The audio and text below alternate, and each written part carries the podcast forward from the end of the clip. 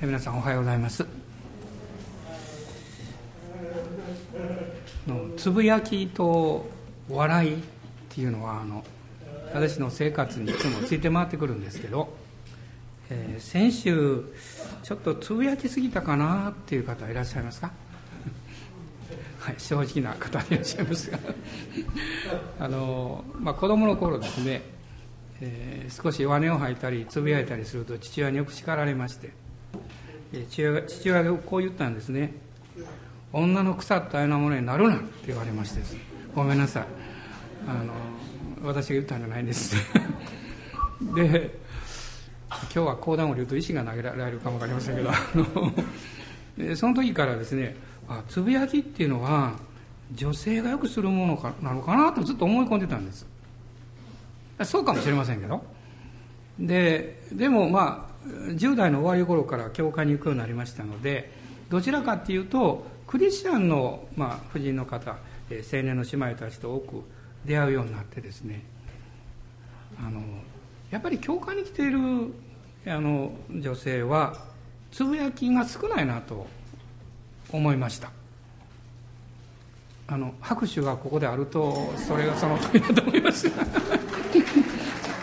あの会社に行くとねあの私が勤めた時はあの私のこの部署は女性がほとんどでね、えー、まあ、やっぱりいろいろこうそうつぶやきだらけなんですね。でも教会に行くとほっとしましたね、あ、それからあの笑いもそうですね。先週ものすごくよく笑った人どのくらいいらっしゃいますか？あ結構多いですね。でおそらく笑うのも男性より女性の方が多いかも分かりません。ね。で笑うってとても健康だと思うんですよ。すごくいいことだと思うんですね。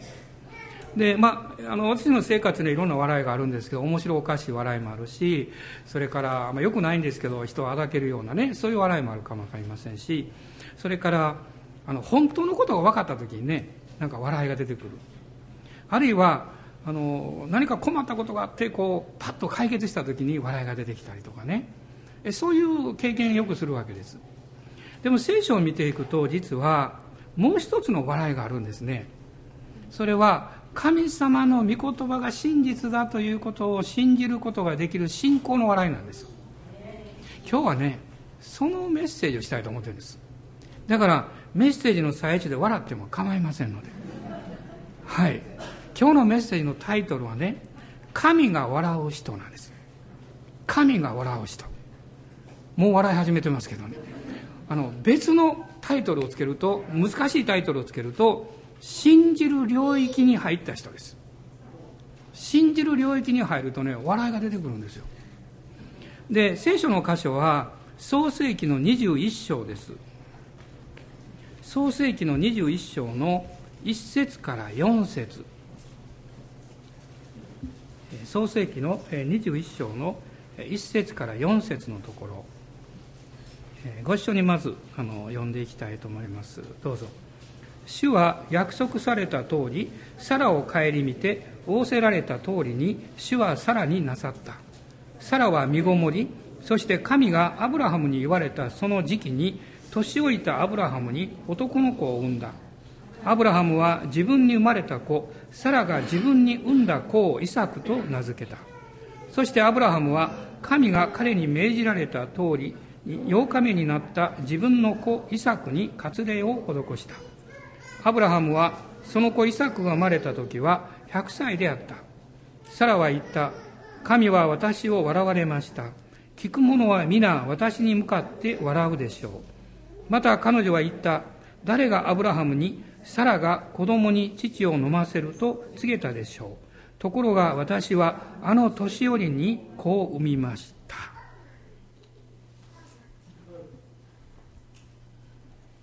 まあ、信仰による笑いですね。信仰による笑い、まあ、それがどういうものかということを考えてみたいんですがこういうメッセージはめったにないと思いますので。ね聞いた人が初めて聞いたら変に思うかも分かりません。あの教会の牧師はおかしいに違うかって。でも最後まで聞いてくださったらうんまともかなということが 分かってくると思いますけどもあのイエス様がですね私があなた方に語った言葉は霊でありまた命であるとおっしゃいました。でこの霊であり命であるというその信仰というのは私たちのこの霊的領域に関わっていくわけです。で霊的領域いわゆる私の霊の領域ですね。そこに精霊が内住されるしそこに信仰の霊が宿るわけです。そしてその御霊と私たちの霊が一つになって私は信じるという告白が生まれてくるわけです。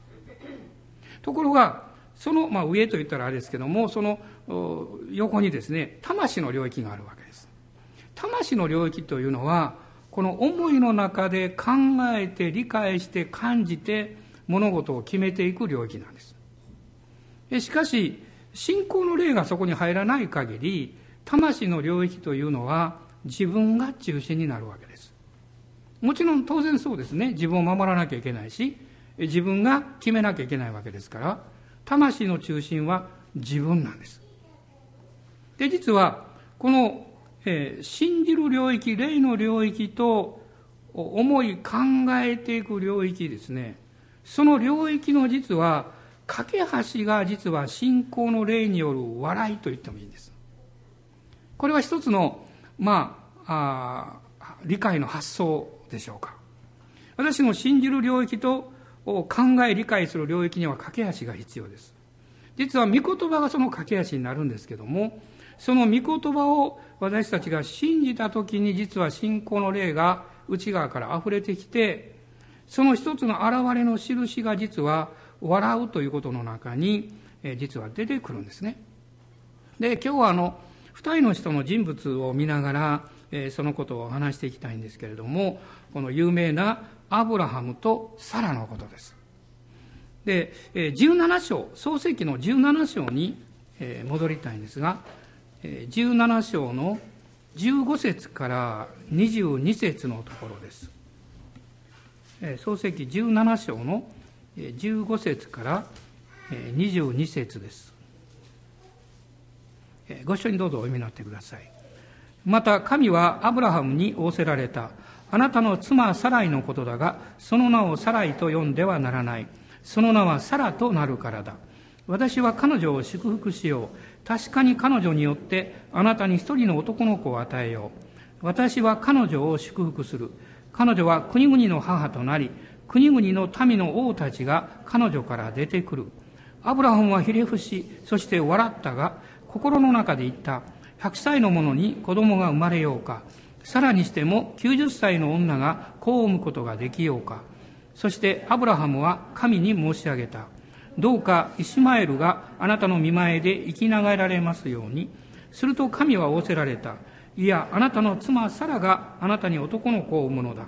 あなたはその子をイサクと名付けなさい。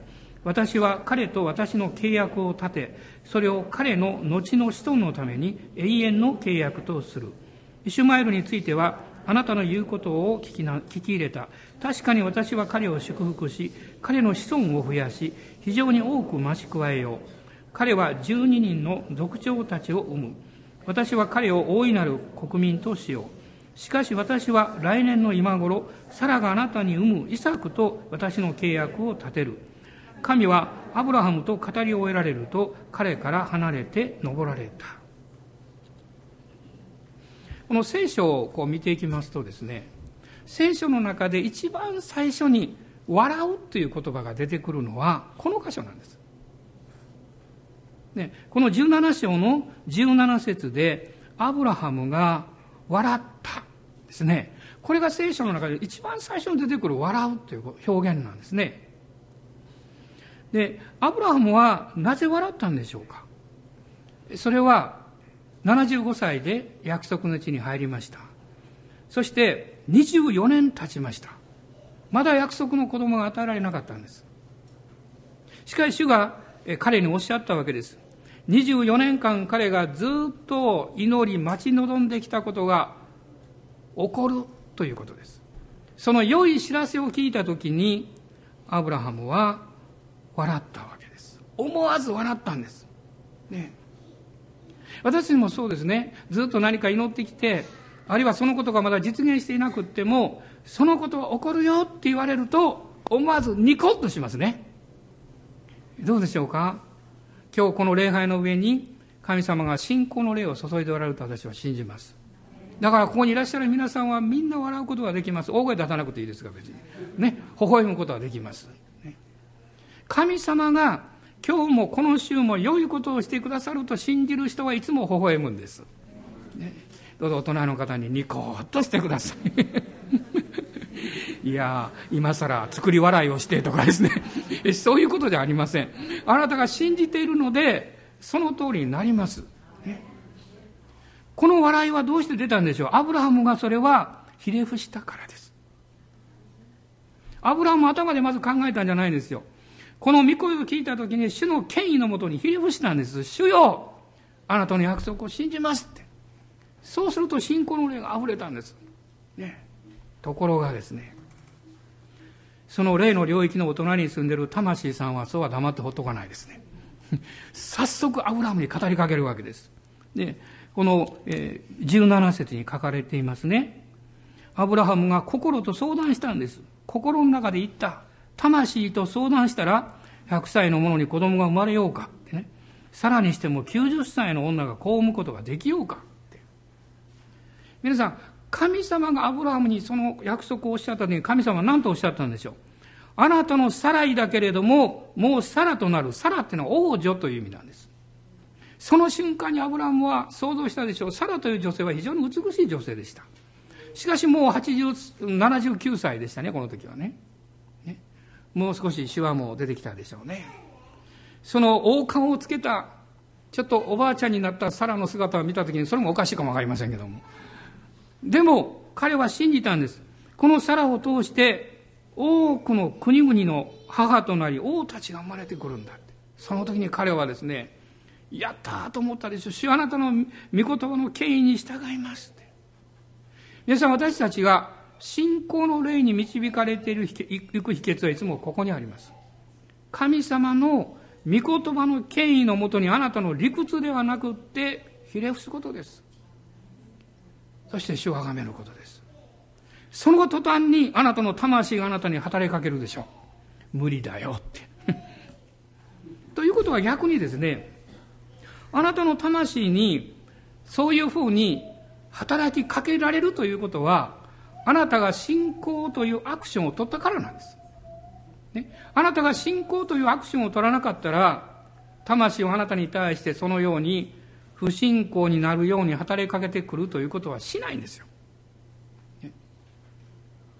アブラムはその経験の中で分かったことがありますね。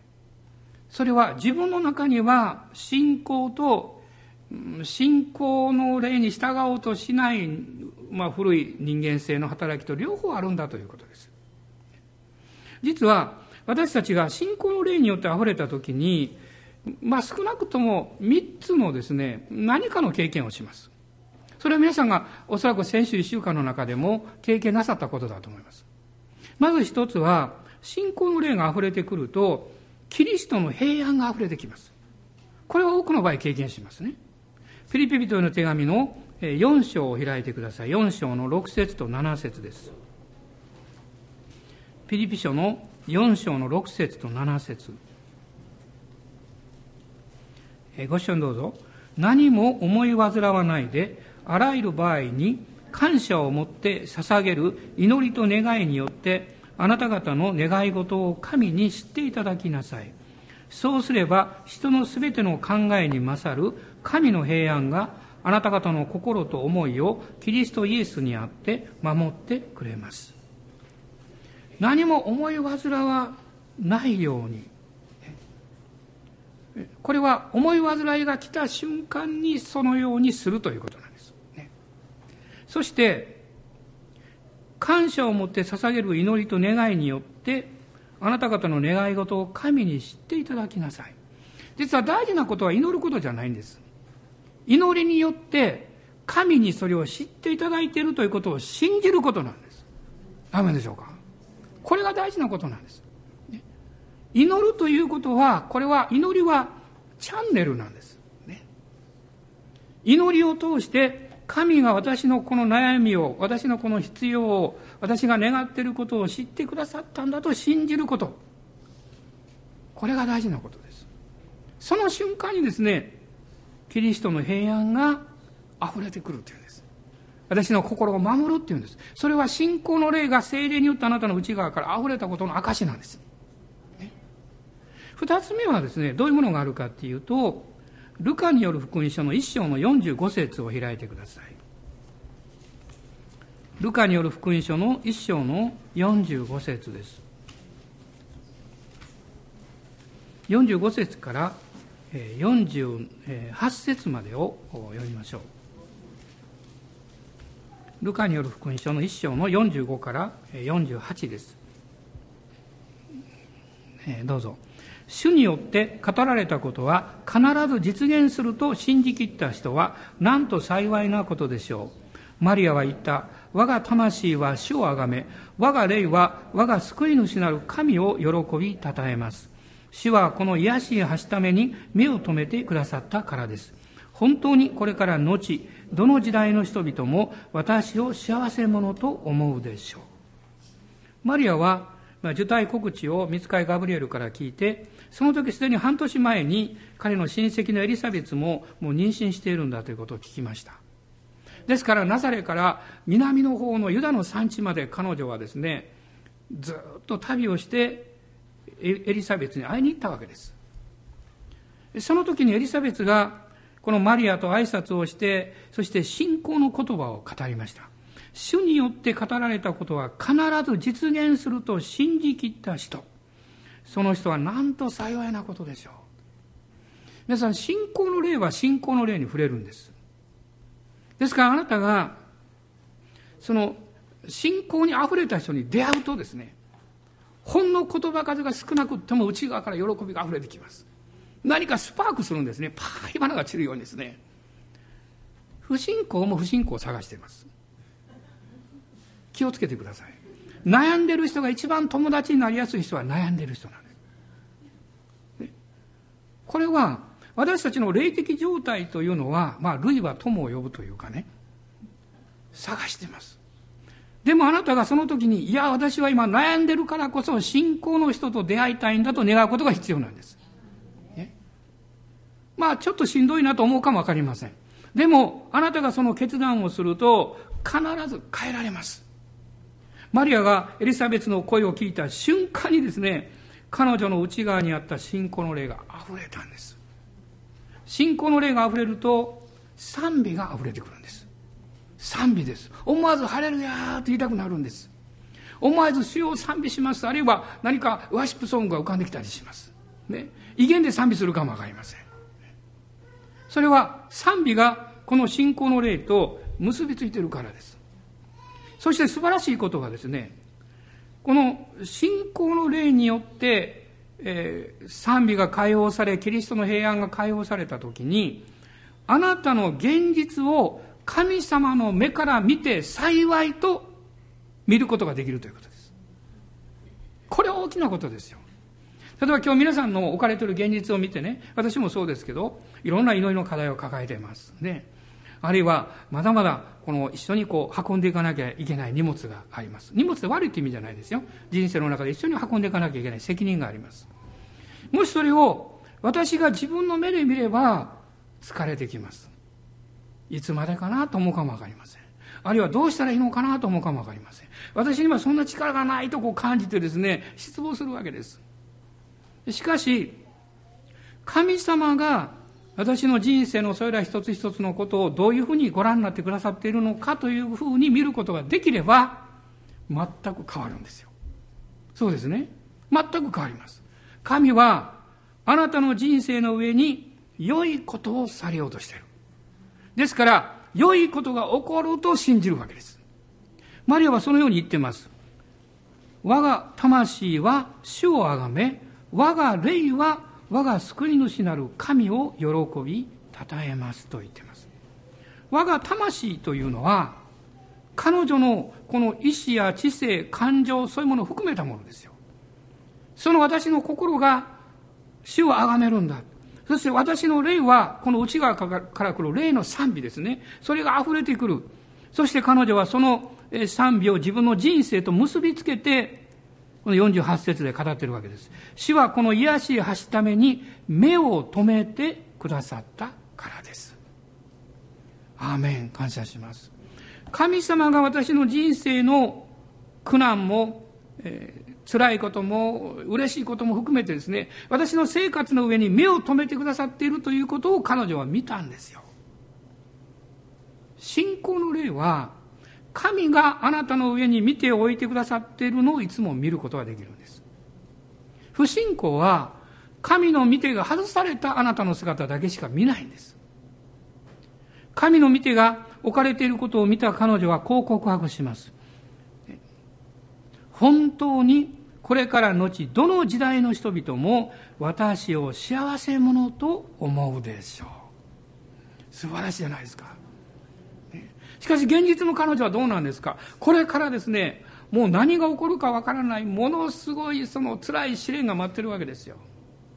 で、人々は誤解するでしょう。ね、まだ結婚していないのにどうして子供が生まれるのか。ね。あるいは、ね、これからお前はどうするんだね。その当時の状況を考えると、彼女に待ち受けているものは誤解とか非難とか抽象とか、下手をすると意思を投げつけられるわけです。しかし彼女はこう言います。これから後、どの時代の人々も私を幸せ者と思うでしょう。なぜこう言えたんですか？彼女がそのように思うことができたからです。いいでしょうか？皆さん、私たちが自分で自分をどのように考え、どう思うかということを周りの人々に反映させるんですよ。あなたが他の人は私を批判するだろうと思っているとすれば、あなたが自分を批判してるからです。あなたが自分の人生は幸いだと思うことができれば、他の人がどう思うが、他の人も私を幸いだと思うだろうと信じることができるんです。マリアはそう言ってるんですよ。マリアは、なぜそう言えたんでしょう？さっき言いましたように、主が私の人生の上に目を留めてくださっていると信じたからです。今日、私たち一人残らずですね、神様の御目が注がれていることを信じます。ね、大人の方おっしゃってください。あなた幸いですよと、主が見ておられるからって。ね、幸いですよ。いや、主に見られたら怖い。それは神様が裁き主だと思ってるから。イエス様を信じてる人は裁かれるんじゃないんです。許されたんだから。ね、許されたんですからね。あなたが愛してる人、あなたが大切にしてる人が困ってるのをあなたが見たときに裁くでしょうか、あなたは。なんとか助けたいと思うでしょう。ね。あるいは、あの、ゆえ、あの、運動会とか行くとね、そうですね、子供たちが走ってると、一緒にお母さんの方が興奮してますよね。なんか、うわものすごく興奮してね、頑張れ私が代わりに走ってやろうかみたいな感じですね。それぐらいいいでしょ？それは、愛してるからです。神様のあなたに対する永遠の愛は変わることがないわけです。ですから、信仰の霊が溢れると平安が溢れてくる。あるいは賛美が溢れてくるという経験します。そしてもう一つが、この今日のテーマなんですけど、喜びによる笑いが溢れてくるんですよ。あの、使徒行伝の8章を開いていただきたいんですが、えー、使徒行伝の8章の8節です。8章の8節を、一緒に読みましょう。それでその町に大きな喜びが起こった。これはサマリアにリバイバルが起こりまして、ピリポが用いられたわけですね。多くの印と不思議、癒しが行われました。悪霊が出ていきました。そして、町に大きな喜びが起こったと書いてます。私はこういうふうに想像します。喜びが起こったということは、多くの人が喜び、笑い、溢れたということです。ね、喜びだけがあって笑いがないことは絶対ないですよ。ねもう喜びがあると笑いが溢れてきます。街中が笑った。ね、素晴らしいですね。私も、あの、こういう光景を想像します。ある日ですね、礼拝が始まると、みんなが一度が笑い出している。もう一度が笑い出して笑い出して笑い出してやめてくれ私メッセージしたんやけどって言っても笑いが止まらないこういう日がやってくると思いますこういう日がやってきます別にメッセージはしなくてもいいです。精霊に満たされれば十分です。ね。また次の週にしますから。精霊様によって満たされるときに、そういうことが起こってくるわけです。だから、魂は妬むんです。魂は、私のことを無視するなって。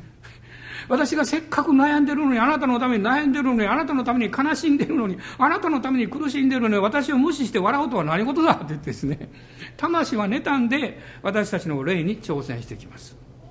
そして、理屈にあった常識的な私たちが神様の見業をこう信じにくいようにするための言葉を語るんですよ。アブラハムに語った言葉を、えー、が語った言葉をもう一度見ていただきたいんですね。この17章の言葉です。100歳の者に子供が生まれようか。ね、どうどうして90歳の女が子を産むことができようか。とこう言いました。まあ、すぐに現実の中に引き戻された。それはなぜでしょうかアブラハムが心の中で言ったと書いてます。あなたが霊で信じたことを心と相談しすぎるとダメなんです。ね、あなたの思いや考えと相談しすぎると、あなたが信じた霊性は下がっていくんです。それは、信仰の霊はいつも私たちの思いからチャレンジを受けるからなんです。しかし、その後で神様がおっしゃってるんです。アブラハムよ、心で思うことを全てね、信じすぎちゃいけないよって。あなたが心で感じることを信じすぎちゃいけないって。私があなたに語ったことを信じなさいよと言ってるんです。そして、この19節以降を見ると、神が仰せられた。ね。あなたの妻サラがあなたに男の子を産むんだと。そして私はその子と契約を結ぶというふうにおっしゃいました。イサクというのは、彼は笑うという意味です。でこれがイサクの意味なんですね。つまり、アブラハムが信仰の霊によって笑った時に、彼の信仰の霊の領域にはイサクが誕生していたんです。アブラ、神様は、この信仰によってアブラハムの中に生まれたイサクと契約を結ぶとおっしゃったんです。神があなたと結ばれる契約は、あなたがキリストにあって信じたその信仰の霊と契約を結ばれます。あなたが頭の中で何を考え、どういうふうに理解したかということによってではないわけです。ですから、アブラハムはこの瞬間にすぐに不信仰になってそんなことは無理ですよというふうにまあ言うわけですけれども、しかし神様の側はですね、いやすでにあなたの信仰の霊が溢れたそのその中にすでに遺作があるんだということを神はもうご覧になったんです。なぜ私がそんなことを言うかというと、一つは21節の中にこう言われています。しかし私は来年の今頃、サラがあなたに産むイサク。サラがあなたに産むイサク。しかも来年の今頃、彼と私の契約を立てる。とおっしゃったんです。アブラハムそのものがまだ信じていないのに、信じきっていないのに、神はアブラハムとサラを通して生まれるイサクのことをもう見ておられたんです。で、そしてこういうふうに考えられたでしょう。彼らはまだ信じることができていない。しかし彼らはその信じようとしている、なんというか、信じる資質を持っている。だから笑った。つまり、どういうことかっていうと、神様が約束されたことをずっと願ってきて、それを信じたいと思ってきた。でも、それが起こらなかった。しかし、そのことが起こるよと言われたときに、その通りになってほしかったんですよという彼らの、こう、なんというか、願いというか、深い思いというものが思わず溢れて笑ったわけですよ。ですから神は彼らのその信仰の側に立とうとしている信仰を祝福なさったんです。今日はなんか非常に理屈っぽいことを言ってますね。私たちが現実に不信仰であっても、あなたが信じたいと願い、信じる側に立とうとしているならば、神はその信仰を祝福してくださいます。そのことをよく覚えていただきたいんです。私は現実の中で目で目で見て、聞いて、あるいは感じて信じられないことはたくさんあるんです。なぜこうなんだろうと。願ってることと反対のことが起こっていく。時には逆らってくる。時にはそれがうまくいかない。しかし、主よ、私は信じる側に立ちます。それは、霊的な領域、信仰の領域の中に私は入りますという、これは宣言なんです。その時に、笑いが出てくるわけです。あ、そうだ、その通りなんだと。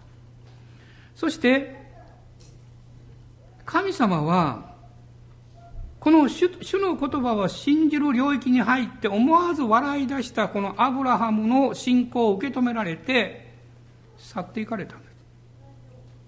私非常に面白いなと思ったのはねこの22節なんですよ。神はアブラハムと語り終えられると彼から離れて登られたと書いてます。神様はアブラハムにですねアブラハムや私が言ったことを信じるかとかね、信じたらよろしいとかね。何も確認してないんですよ。自分の言う言うことを言ってさっさと言っちゃったんですよ。どういうことですか、これは。それは、神は知っておられる。あなたの人間性、あなたの古き人は逆立ちしようが何何千回訓練しようが、信仰にはならないんです。肉は肉なんです。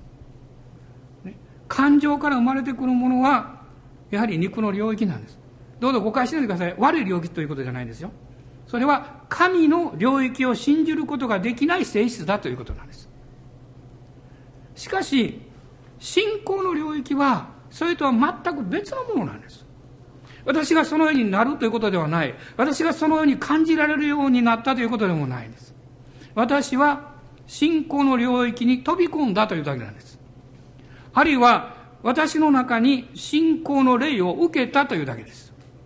ですから、このローマ人の手紙の8章の15節の中には、えー、子と呼ばれる御霊ですね。その御霊を受けた。御霊を受けたと書いてます。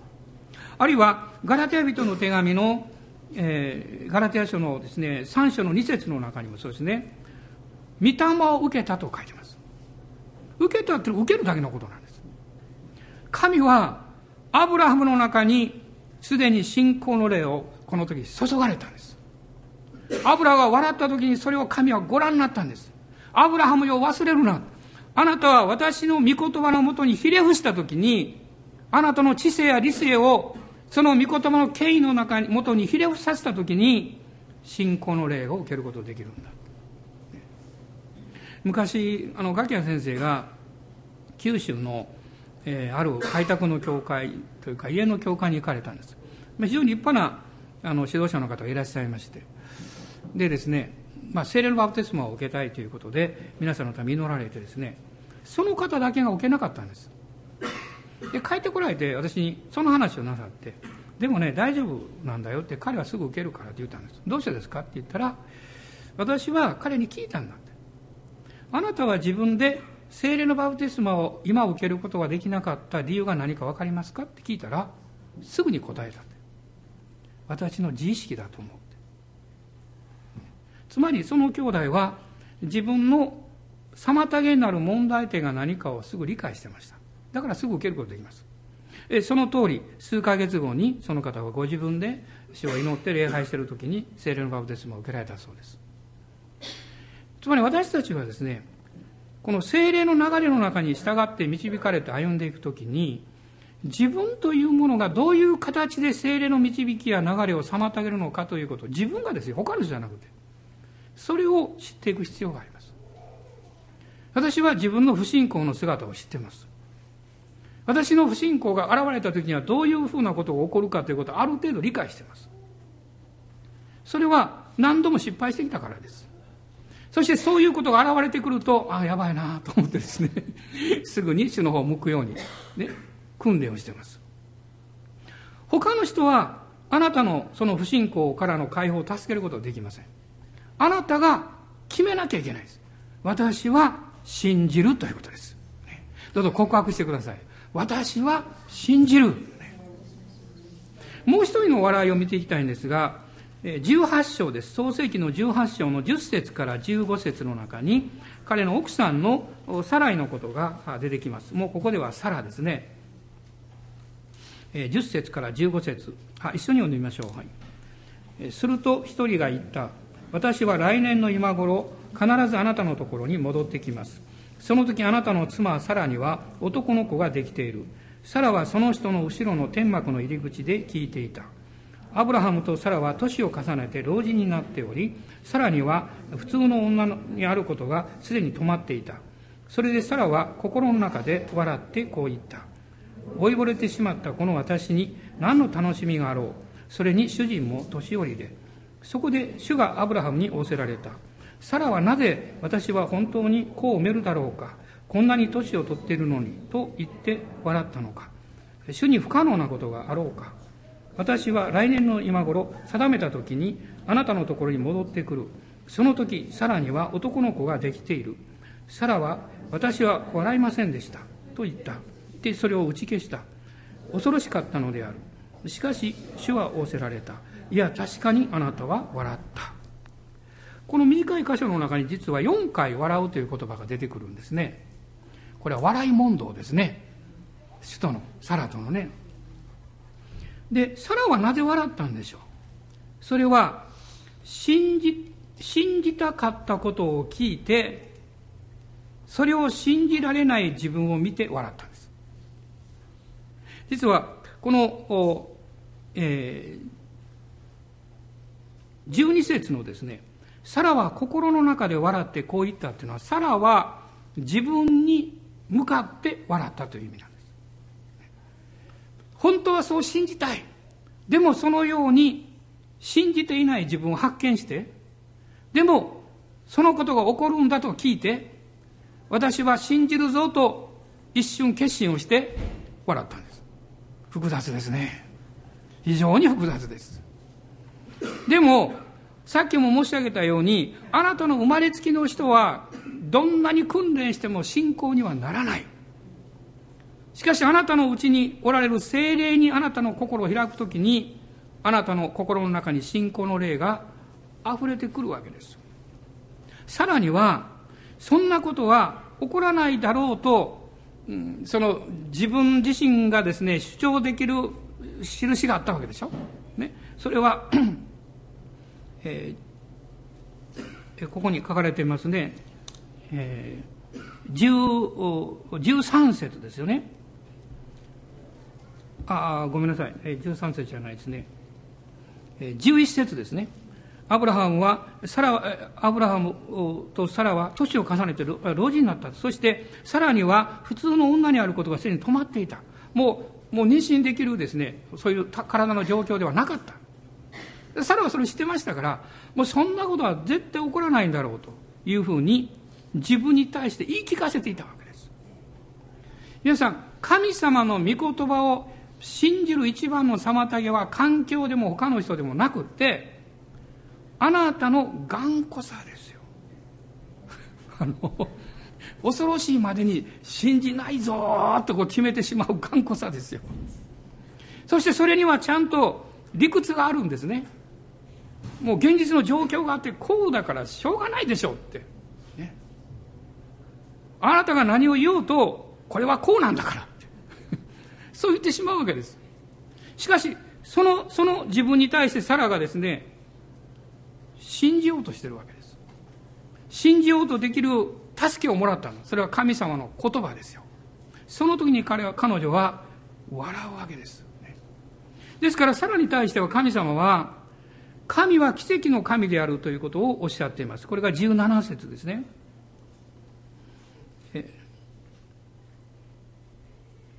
18章の16節ごめんなさい。16節ですね。あ、ごめんなさい。14節 この小さい字が見えないわからない。14節ですね。主に不可能なことがあろうか。主に不可能なことがあろうか。これは皆さん、振り返ってみていただきたいんです。あの、マリアに対して、見つかりガブリエルが言ったのと同じことです。ね。主にとって不可能なことがあろうか。つまりそれは、神様がなさろうとする働きというものは、あらかじめ私たちがそれを信じることはできないということを神は知っておられるんですよ。だから神は奇跡ということをなさるんです。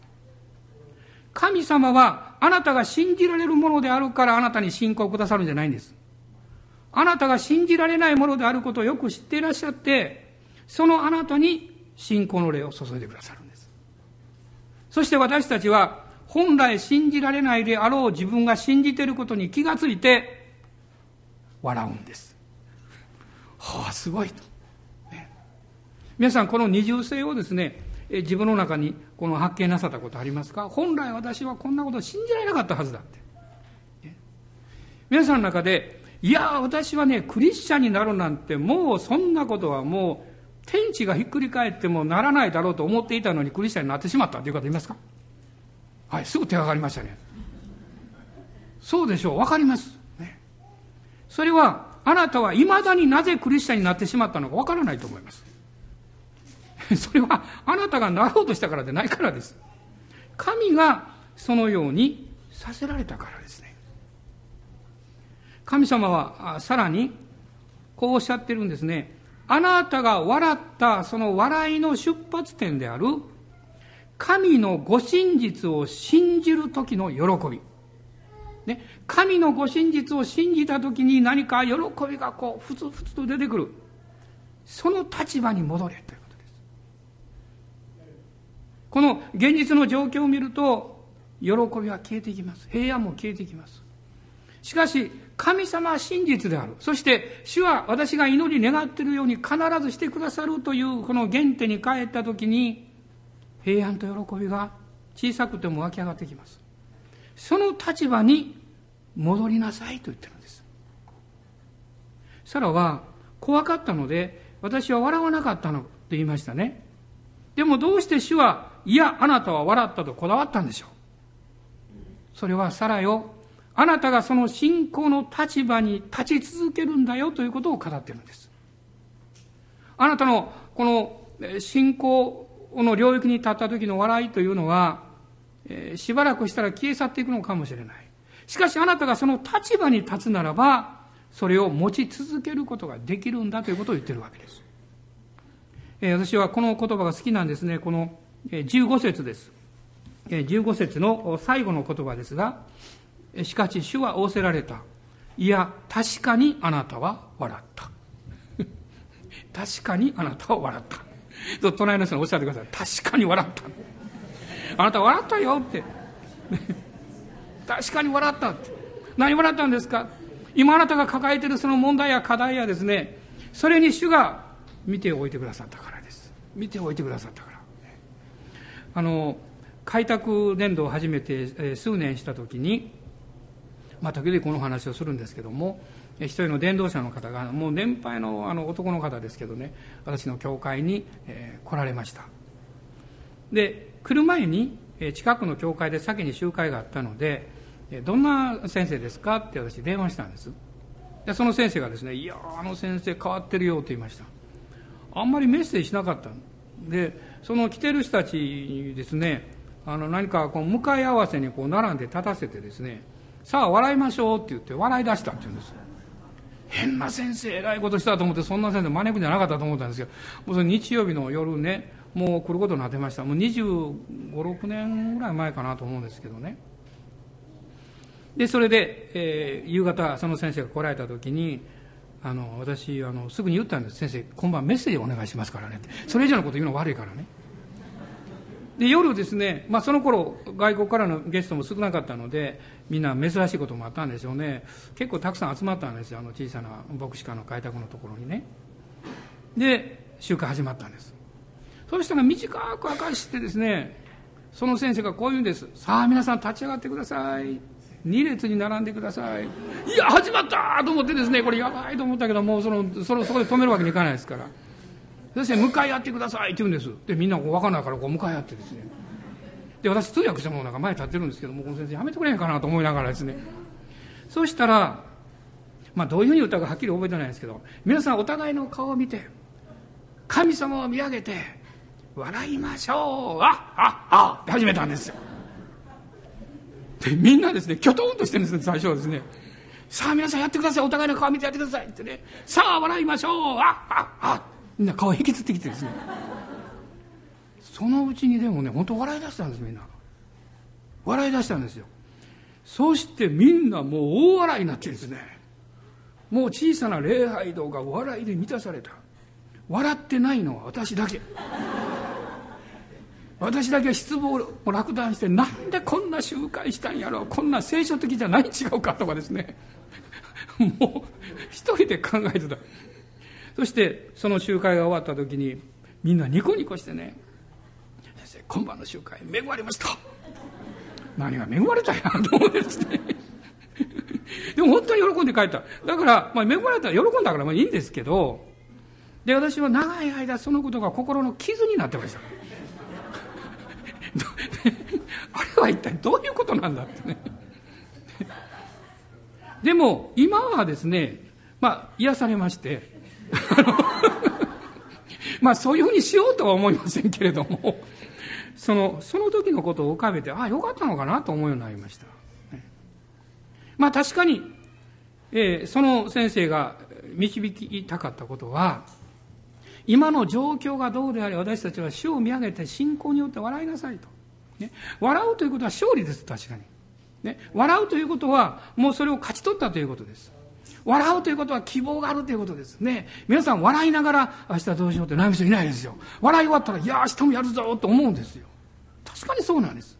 ね、これは、これだけを強調すると変な教会に思われますけど、でも、これは重要なことの一つだと私は思うようになりました。ね、いかがでしょうかだから皆さん他の教会に行ってやっていいかどうか分かりませんがこの教会のいつ笑っても構いませんメッセージの最中笑っても私はメッセージ笑われたとは思いませんから大丈夫ですから。あのね神様はね素晴らしい方ですよ。まあ最後に詩篇の126編の2節を読みたいと思います。126編の2節です。一緒にどうぞ。その時、私たちの口は笑いで満たされ、私たちの舌は喜びの叫びで満たされた。その時、国々の間で人々は言った。主は彼らのために大いなることをなされた。アーメン。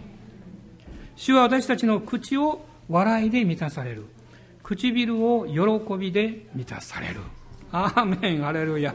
どうぞ立ち上がってください。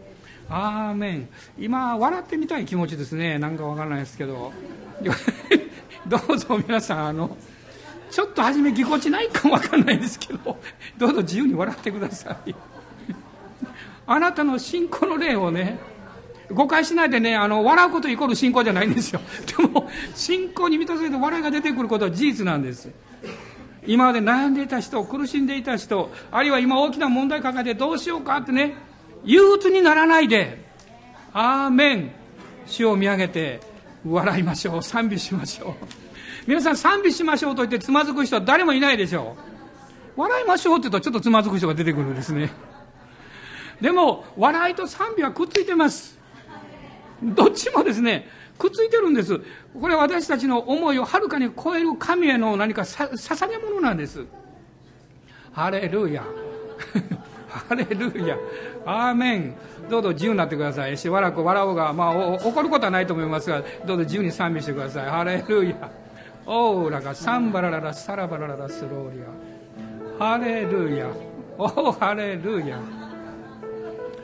アーメン、ハレルヤ。あなたの口は笑いで満たされる。アーメン、ハレルヤ。オーリがハンバラララ。もう笑笑いがこう込み上げてくるとお腹の皮が痛くなってですねあの笑うのやめようと思って余計笑いが出てくるんですね。もう困ったものです。アーメン。ハレルヤ。オーリが。ハンバラララスローリア。アーメン。主は喜びの霊で満たしてくださいます。そうです。アーメン。おーハレルヤ。アーメン。今あなたの家庭にどんな大きな問題があってもその問題に支配されないで信仰の勝利で支配しましょう。ハレルヤ。主は見ておいておられることに目を留めましょう。ハレルヤ。ハレルヤ。おーハレルヤ。オーラがサンバララサララスローリア オーリハンバラララサンバラララスローリア。オーリハンバラララスカラララスローリア。アーメン。アーメンイエス様。感謝します。今日インターネットで礼拝、えーこのメッセージ聞かれる方どうぞつまずかないでくださいね。つまずかないでくださいね。でも笑うことは幸せです。本当に幸せです。ハレルヤ。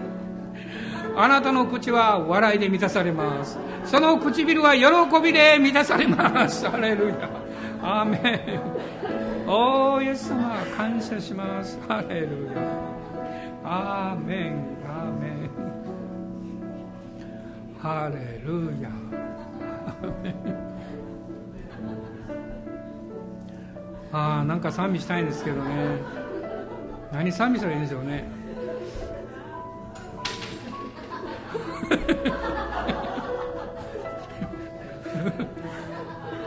オーラがサンバラです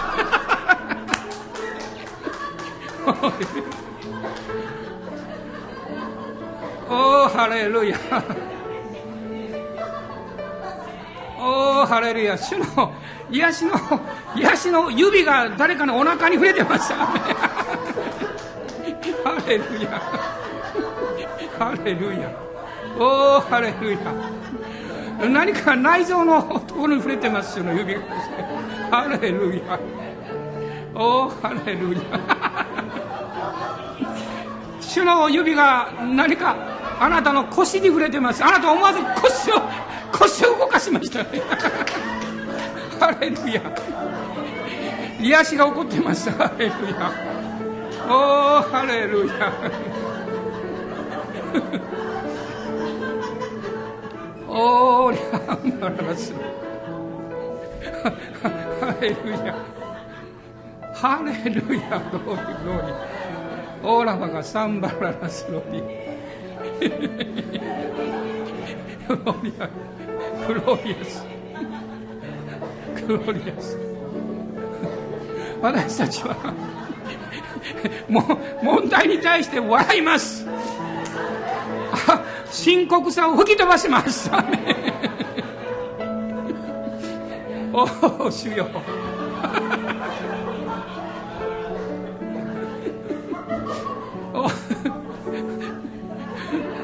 ハレルヤ。もう体が熱くて汗が出てきて止まりません。ハレルヤ。アーメン。ハレルヤ。あなたの笑顔が問題に勝利します。課題に勝利します。アーメン。アーメンハレルヤおーハレルヤおー主よおー主よ感謝します。主よこの奇妙な礼拝を感謝します。ハレルヤ誰もつまずかないことを願います。ハレルヤおー主よこのこの喜びを家に持って帰らせてください。おー主よ無事に電車に乗れますよ。う にああ運転中笑っても事故にならないように。喜びを持って明日会社に行けますように。ハレルヤ。おお主よ喜びの手話を与えてください。ハレルヤ。オーラがサンバララストーリアーメン。お主よおおハレルヤ。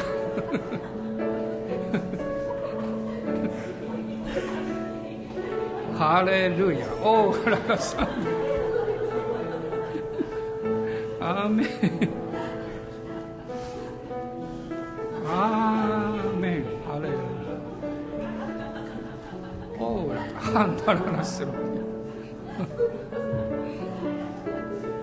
アーメンハレルヤ、えー落ち着こうと努力してるんですけど。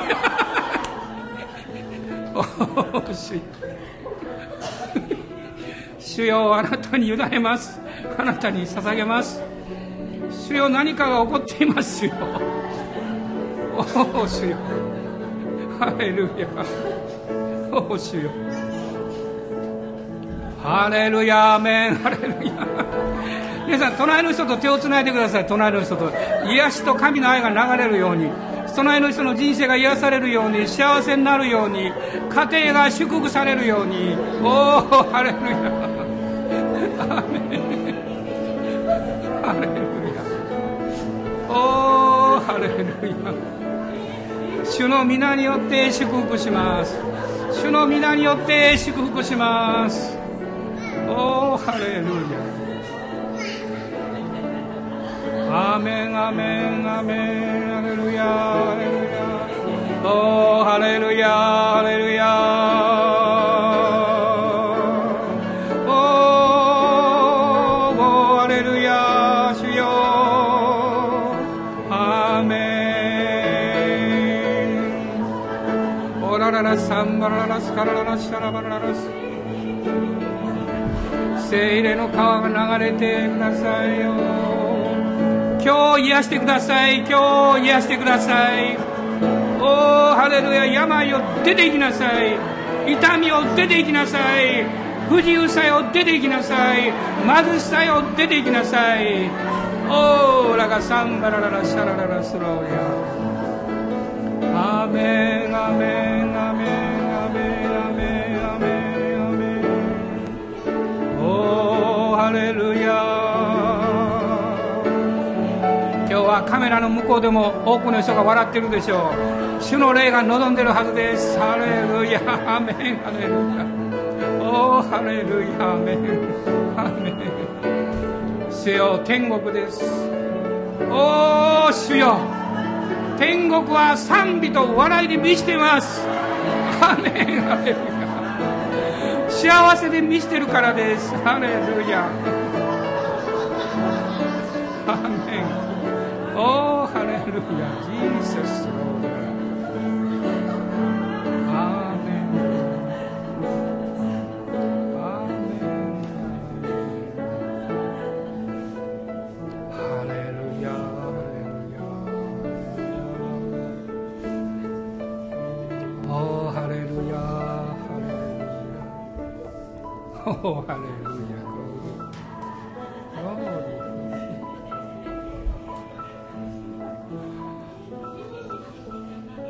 私たちの主イエス・キリストの恵み父なる神のご愛精霊の親しき御交わりが私たち一同と共にこの新しい主一人一人の上に豊かにありますように。アーメン。